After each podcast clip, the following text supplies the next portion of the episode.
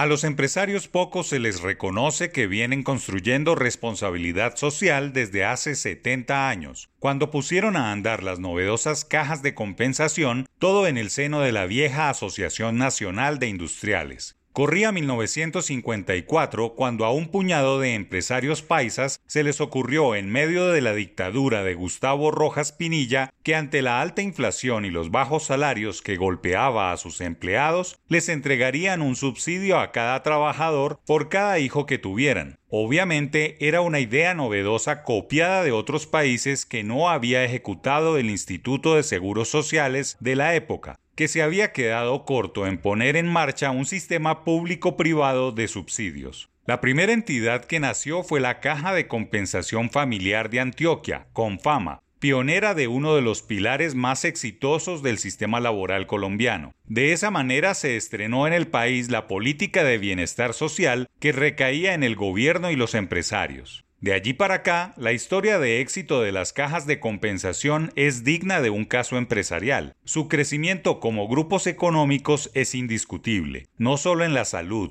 educación, entretenimiento y comercio, sino como cordón umbilical del sistema laboral colombiano. El problema ahora es que nadie habla de las cajas de compensación 5.0, una actualización de sus gobiernos corporativos, sus inversiones, pero sobre todo del parafiscal que disfrutan por cada empleado formal. Pero esa es otra historia. Otra de las caras de ese sistema que está buscando actualizar el gobierno nacional son las pensiones y de paso las cesantías. El presidente Carlos Lleras Restrepo creó el Fondo Nacional del Ahorro para administrar las cesantías de los trabajadores públicos, más adelante, en 1990, nacieron los fondos de cesantías privados al abrigo de la Ley 50 para quitarles carga prestacional a las empresas. Desde entonces, las entidades privadas de cesantías manejan también las pensiones, pero es ese dinero ahorrado por los trabajadores y subsidiado por las empresas lo que viene a colación ahora que el tema vuelve a estar de moda y hay ideas rondando de reformas. Las cesantías son un ahorro para que el trabajador lo use cuando esté cesante, una suerte de subsidio al desempleo, pero de una época para acá puede usarse para otras necesidades justificadas. Y si al eficiente sistema de compensación se le suma la cultura financiera del ahorro para las cesantías, bien podemos construir sobre algo que funciona como un ambicioso plan de subsidio al desempleo, tal como opera en otros países. El problema es que solo mencionarlo dispara alertas en dos sectores muy fuertes de la economía que argumentan no arreglar lo que no se ha dañado, pero las fichas están allí y operando bien, solo que deben interpretar los aires que soplan en el siglo XXI y las necesidades reales de los trabajadores colombianos. Los fondos de pensiones y cesantías, más las cajas de compensación, no deben ser unos convidados de piedra al debate de la reforma laboral que debe tener como objetivo modernizar el sistema, pero también potenciar lo que funciona. Solo gracias al empleo que generan los empresarios colombianos es que existen las cajas y los fondos de cesantías, pues sin empleo formal no existiría ni lo uno ni lo otro. Bienvenido el debate.